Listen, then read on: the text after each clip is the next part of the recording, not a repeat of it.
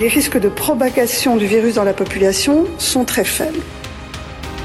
Si chaque année on fait des dépêches à chaque fois qu'il y a un mec qui a la grippe, le Louvre, le, travail a repris.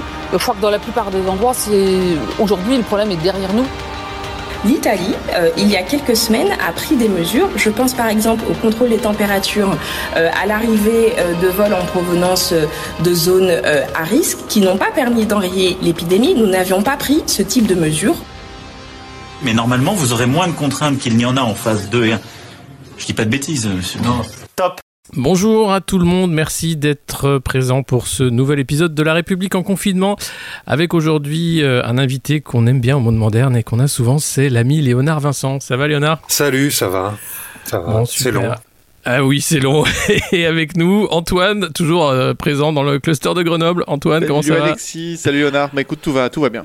C'est long, effectivement, comme dit Léonard. Eh oui, c'est long, tout ça, c'est long. Alors, avec euh, Léonard, aujourd'hui, on voulait venir en détail euh, sur cette crise du, coronavirus en Afrique particulièrement, puisque toi, c'est un continent que tu connais bien. Est-ce que euh, tu peux nous dire comment ça se passe en ce moment, la réponse à cette crise sanitaire, notamment dans les pays que tu couvres? Et est-ce qu'il y a une réponse au niveau de, l'Union africaine ou, au-delà, entre les déclarations et les actes? Écoute, euh, l'Union africaine euh, est, lointaine et, inopérante, mais comme elle est sur beaucoup de dossiers, cela dit, elle surplombe les autorités politiques euh, en leur apportant le soutien international qu'ils qui, méritent. Maintenant, il faut se rappeler qu'un certain nombre de pays d'Afrique de l'Ouest, je crois que c'est la Côte d'Ivoire, ont été touchés par le Covid-19 avant l'Europe. Euh, donc euh, il y a eu une alerte qui a traversé quand même notamment l'Afrique de l'Ouest bien avant qu'en Europe on, on commence à s'inquiéter manifestement en haut lieu.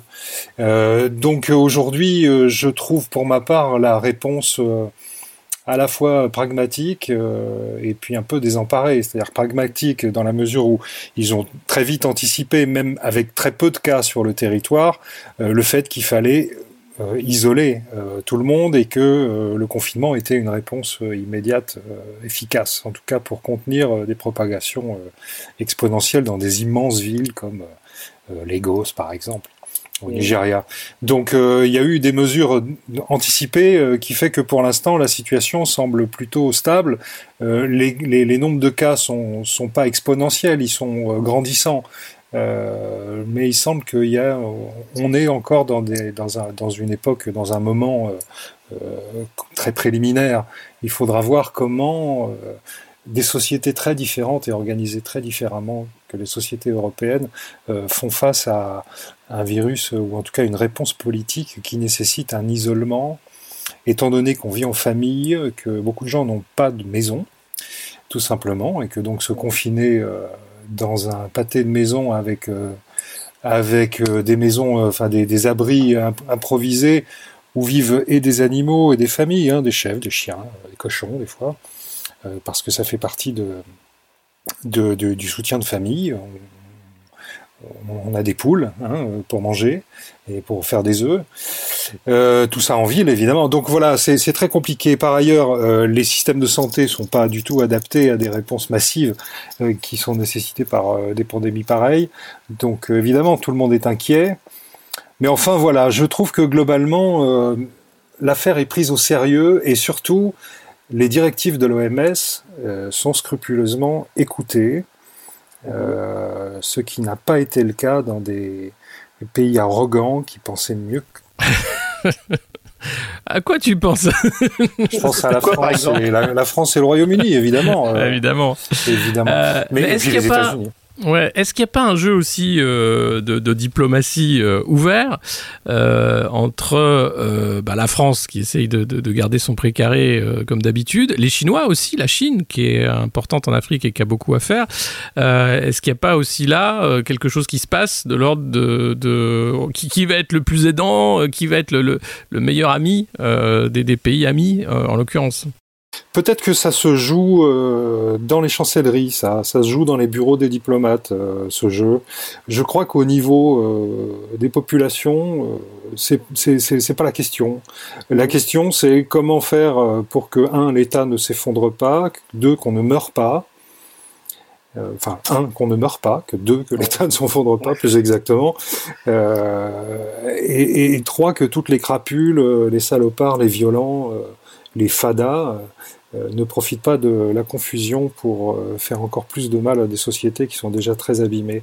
Je, crois que voilà ce qui se dit au niveau des populations. Par contre, après, évidemment, au niveau diplomatique, il doit y avoir tout un jeu de pouvoir. Mais après, aujourd'hui, on est dans un dans, une séquence euh, de rapport entre l'Afrique et le Nord euh, assez particulière parce que bon les déclarations cette petite enfin, cette déclaration absurde débile d'un chercheur de l'INSERM en conversation avec un médecin sur le plateau d'LCI a fait le tour du monde euh, a vraiment révulsé l'Afrique.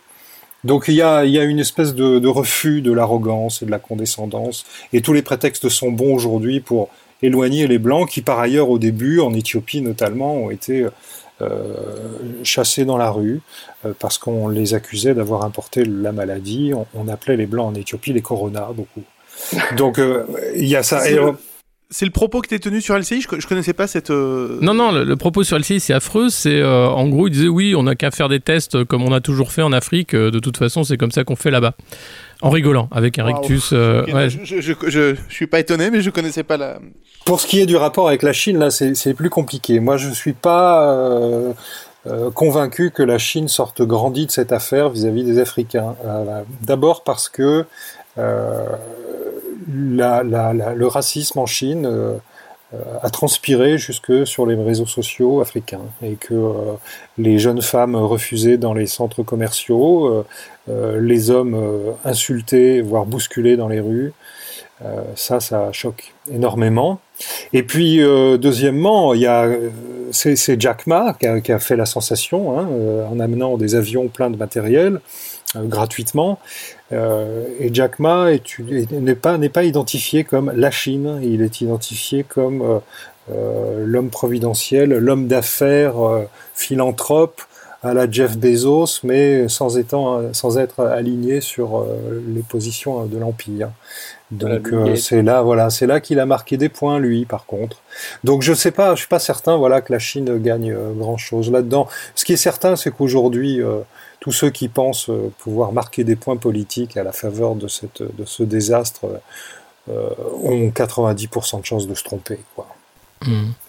Et, comment ça se passe dans les pays, euh, un pays que tu, connais bien, l'Érythrée notamment, qui est déjà totalement fermé? Est-ce qu'on a des nouvelles? J'imagine que le régime va totalement mentir à la population et à l'extérieur, comme d'habitude.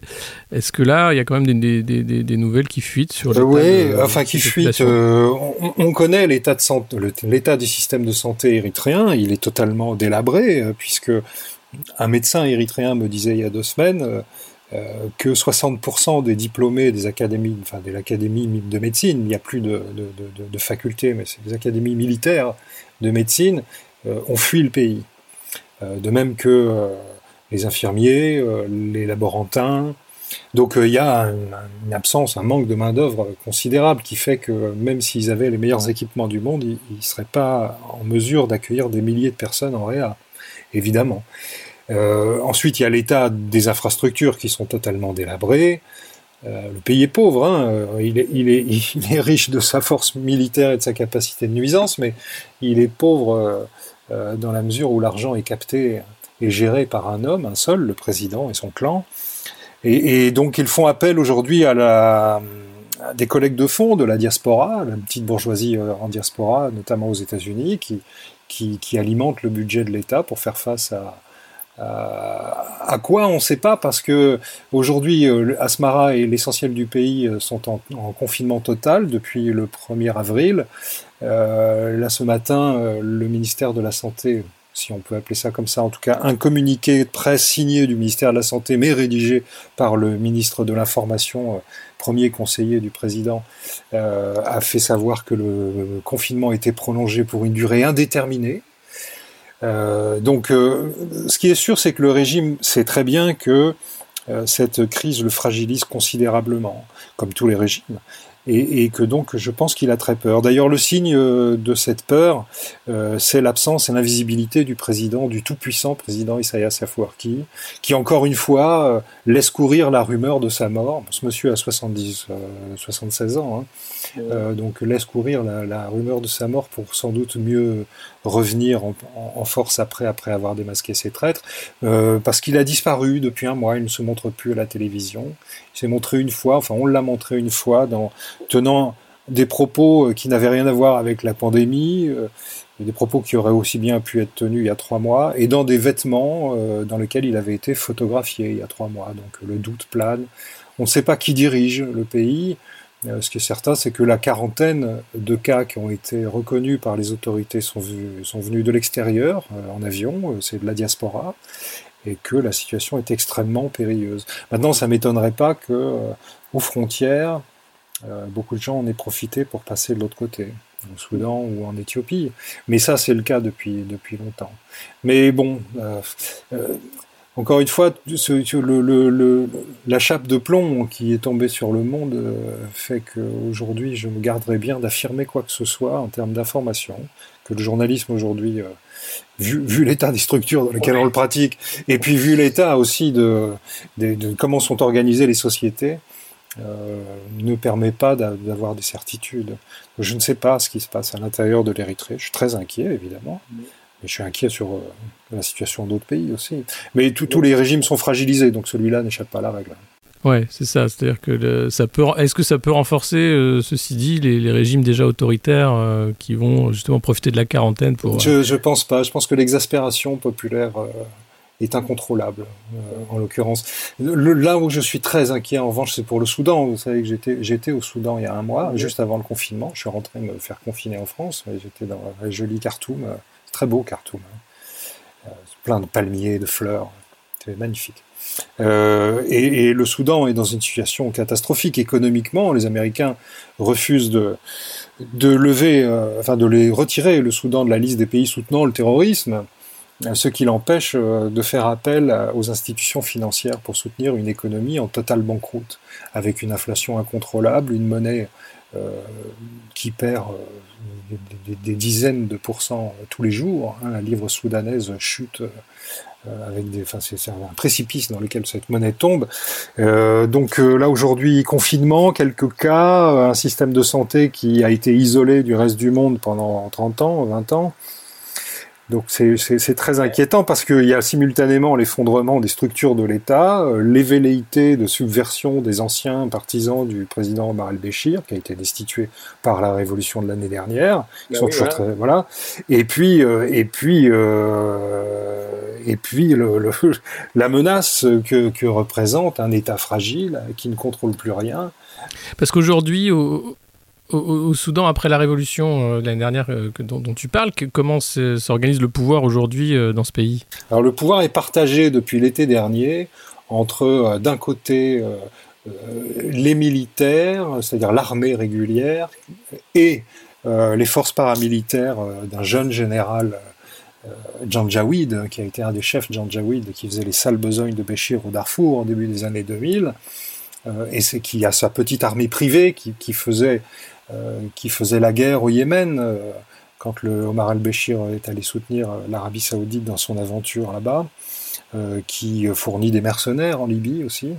Donc il y a cette, ces forces militaires qui, qui ont participé, ou en tout cas qui ont donné le feu vert à la chute d'Omar al-Béchir, qui allait les entraîner dans sa, dans sa chute inéluctable l'année dernière, sous la pression populaire, et les représentants des révolutionnaires, qui sont assez bien organisés, qui sont des gens intelligents et, et intéressant euh, et qui euh, tente tant bien que mal, puisque c'est la mission qu'on leur a donnée pour une transition de trois ans, trois ans et demi, euh, de rétablir l'ordre entre guillemets, c'est-à-dire l'ordre économique avant tout, et de régler toutes les questions de, de, de, retour à la paix avec les mouvements armés, d'équilibre et d'organisation du pouvoir avec les différents partis politiques qui ont soutenu la révolution, dont d'un côté le Parti communiste et de l'autre des mouvements islamistes plutôt salafiste. Donc euh, voilà, ils, essaient de, garder l'équilibre. Euh, mais enfin bon, ils, font ce qu'ils peuvent pour à la fois réformer l'État et le maintenir debout, ce qui est vraiment pas facile, surtout avec la très mauvaise volonté de la communauté internationale. et puis, ils font face à ce mur, ce, ce, ce, poids, cette enclume supplémentaire qui, j'ai bien peur, pourrait les emmener par le fond. Quoi. Et tu parlais euh, en introduction des, crapules hein, qui prospèrent. Euh, en Europe, on a les, mafias, bien sûr, en Italie qui en profitent énormément. Euh, est-ce que là-bas, tout ce qui est également les mafias de passeurs, le, commerce, la traite humaine prospère avec les mouvements, les déplacements de population ou est-ce que c'est à l'arrêt Non, pour l'instant, tout est, tout est un peu parasité. C'est-à-dire que tous les tous les, toutes les velléités de se faire du pognon, euh, pour l'instant, sont assez parasitées. Donc euh, non, les, les, la situation en Libye euh, s'aggrave parce que la, la, guerre ne s'arrête pas en Libye. Hein. il y a eu un retournement de situation en, défaveur du maréchal Haftar il y a quelque temps. donc les mafias qui combattent avec le gouvernement d'union nationale d'un côté, les mercenaires et les et les, les, assassins qui combattent avec Haftar de l'autre n'ont pas n'ont pas cessé pour cause de pandémie. Et puis, euh, du coup, au milieu de tout ça, les migrants sont plutôt planqués. Alors, ceux qui ne sont pas dans les centres de détention en attendant d'être euh, expédiés sur les bateaux ou d'être vendus à d'autres mafias, euh, font plutôt le dos rond. Donc, non, pour l'instant, c'est pas eux qui m'inquiètent, ou en tout cas sur lesquels je, je garde un œil. Je, je, garde un œil sur ceux qui se feront démasquer une fois que la prudence, euh, la trouille euh, sera levée. C'est-à-dire qu'une fois que la pandémie, ou en tout cas que la phase critique de la pandémie sera passée, euh, se révéleront sans doute des choses pas très jolies en Afrique comme en Europe. Bah, et, ce sera là que le danger sera, parce qu'aujourd'hui, euh, en Europe, on voit, on n'est quand même pas très très euh, bien organisé non plus. Euh, beaucoup d'annonces et, pas grand-chose. Et puis, on a ce président français, Emmanuel Macron, qui passe son temps à faire des annonces tonitruantes qui sont rarement suivies des faits. La dernière en date, c'était l'annulation de la dette des pays pauvres, notamment des pays africains, en disant qu'il fallait absolument aider l'Afrique. Il l'a redit d'ailleurs lors de son entretien avec le pape. Qu'est-ce qu'il en est en réalité, puisque euh, apparemment au G20 ça patine et on en est loin euh, d'une annulation euh, des dettes. Et puis derrière, ben, les conflits continuent. Enfin, ce que tu, disais à l'instant. Mais ce, monsieur se paye de mots parce qu'il ne sait pas. Enfin, il, ne sait pas de quoi il parle. Je pense qu'il sait de quoi il parle, mais annuler la dette des pays africains, ça veut rien dire en soi. C'est un slogan facile. Parce qu'en réalité, derrière tout ça, il y, a des gestes politiques euh, qui fait qu'on va, par exemple, c'est ce qu'on a fait avec le club de Paris et la Somalie il y a deux semaines, annuler euh, ou en tout cas effacer 60%, euh, je sais plus, enfin une grande majorité, une grande part de la, la dette de la Somalie, en rééchelonner une partie en suspendant euh, les mensualités euh, sur 10 ans. C'est des idées qui traînent en Afrique. Hein. Il y a beaucoup de, créativité hein, pour la gestion de la dette euh, et des problèmes de la dette en Afrique, parmi non seulement les intellectuels, les économistes africains, mais aussi parmi les, décideurs politiques. Je pense au Premier ministre Abiy Ahmed, qui, éthiopien, qui a fait qui a formulé une proposition au nom du groupe africain une semaine ou dix jours avant les annonces de Macron et des autres de, de, propositions qu'on n'a pas qu'on n'a pas retenues. Donc euh, moi je, je ne sais pas de quoi parle ce monsieur. Je pense que tout ça c'est comme d'habitude de la communication pour pouvoir se mettre la médaille de celui qui a demandé. Mais euh, quand on est chef de l'État, enfin quand on est président de la République française, sixième ou septième puissance économique mondiale, d'avoir prononcé un mot ne suffit pas à le faire advenir. Quoi. Mais on est habitué avec ce jeune homme. Oui, oui, c'est la, pensée magique, et puis c'est d'abord la communication avant les actions. Voilà. Euh, mais là, c'est quand même euh, un, gros sujet euh, qui est pris un peu à la légère. Comme, mais à la tête des États africains, je pense aux pays ouest africains et aux pays d'Afrique centrale, il n'y a pas que des imbéciles. Hein. Il y a des gens qui connaissent bien la situation de leur pays, qui connaissent bien les mécanismes internationaux.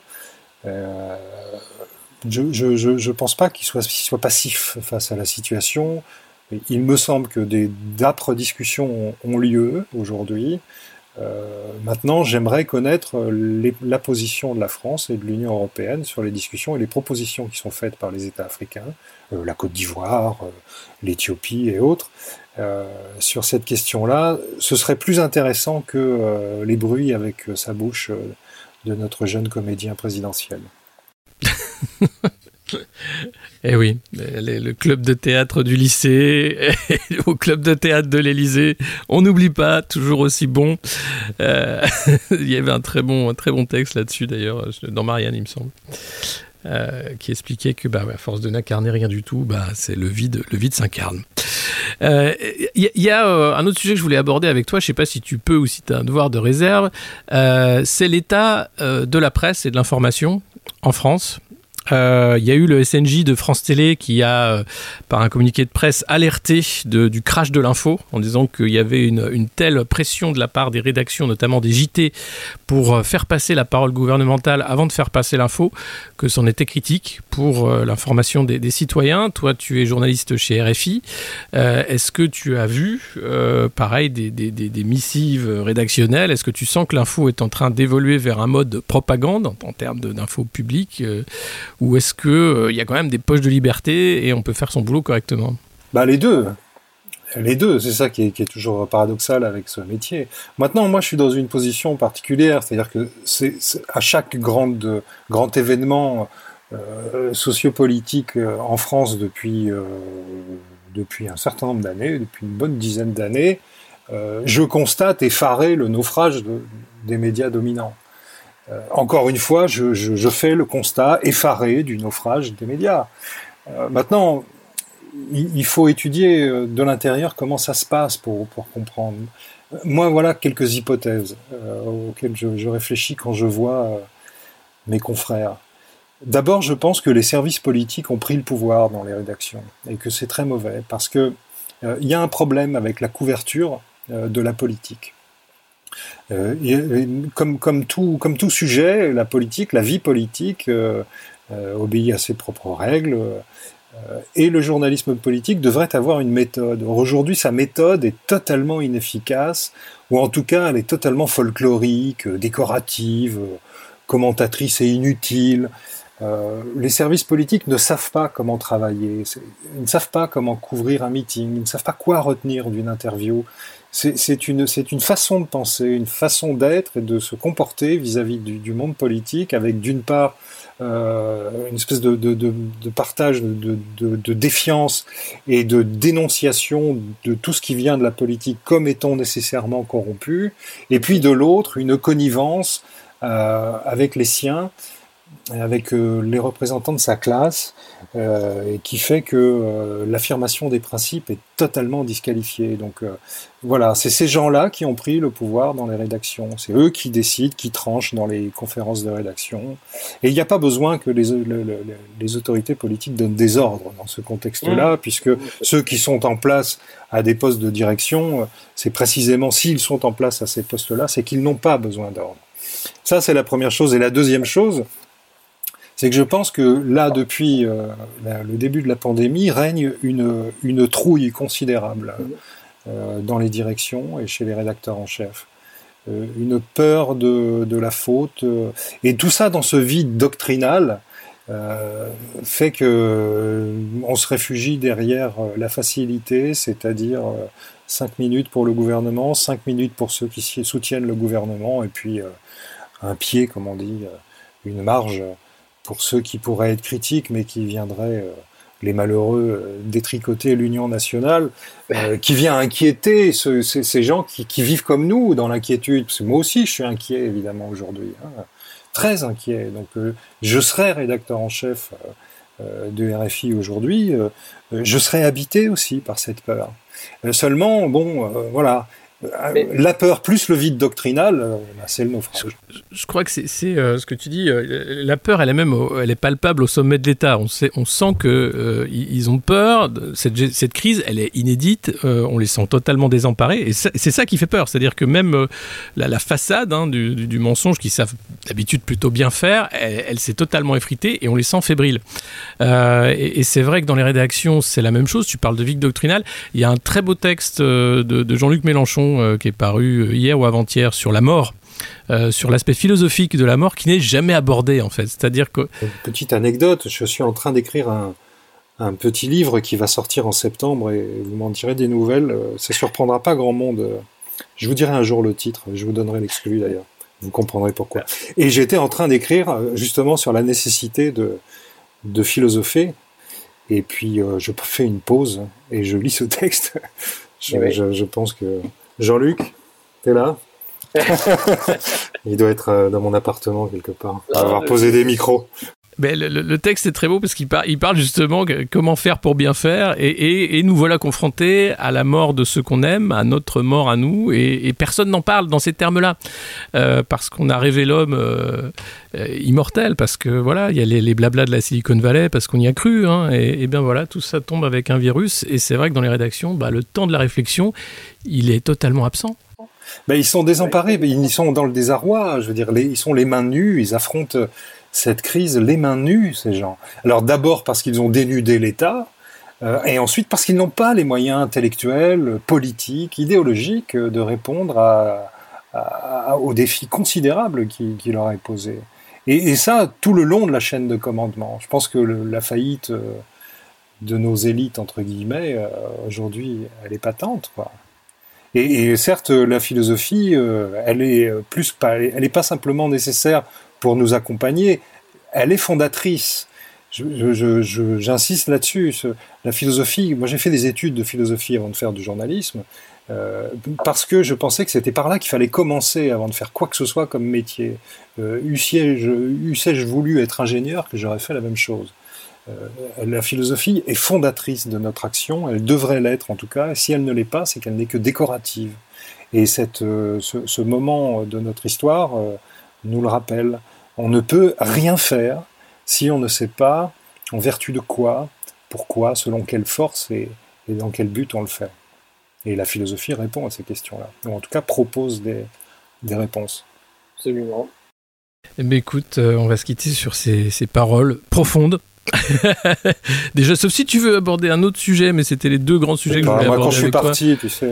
Je sais, je sais, je sais. mais, encore, c'est pas l'heure de l'apéro encore. Je, bois de l'eau. Non, ah non, nous on fait ça tout. on enregistre on fait ça, jeune, nous aussi, oh, tu sais, en confinement, c'est un peu tout le temps l'heure de l'apéro. Hein. c'est ça. Eh bah, c'était sympa, merci. Bah, non, merci à toi, merci beaucoup. Euh, on a l'habitude de se quitter en musique. Est-ce que tu as envie d'écouter un morceau en particulier? Ah ouais, euh, je ne sais pas si tu auras ça dans tes tablettes, mais j'étais très ému euh, la semaine dernière en, découvrant un morceau de John Coltrane, que tu le sais est un, de, mes, un de mes héros, euh, qui s'appelle Alabama. C'est un morceau qu'il a écrit en étant lui-même bouleversé par l'attentat qui avait eu lieu à Birmingham dans l'Alabama. Des, vers de terre du Ku Klux Klan avaient mis une bombe dans une église euh, dans les vestiaires et avait tué des petites filles qui étaient en train de s'habiller en, robe de chorale. Euh, et Martin Luther King avait fait un magnifique discours, euh, une, élégie funèbre pour ces, ces, petites filles. Et en entendant ce discours, Coltrane a été vraiment bouleversé en l'écoutant à la radio. Et sa femme raconte qu'il est alors monté dans son studio et qu'il a écrit ce morceau Alabama en suivant le rythme et les intonations de la scansion de Martin Luther King qu'il avait gardé dans son oreille. C'est un morceau absolument sublime, c'est un morceau de jazz de 4 minutes, assez classique, mais quand on a en tête euh, euh, son intention, son projet, son, euh, son, moteur, il, il, prend une dimension vraiment exceptionnelle ce morceau.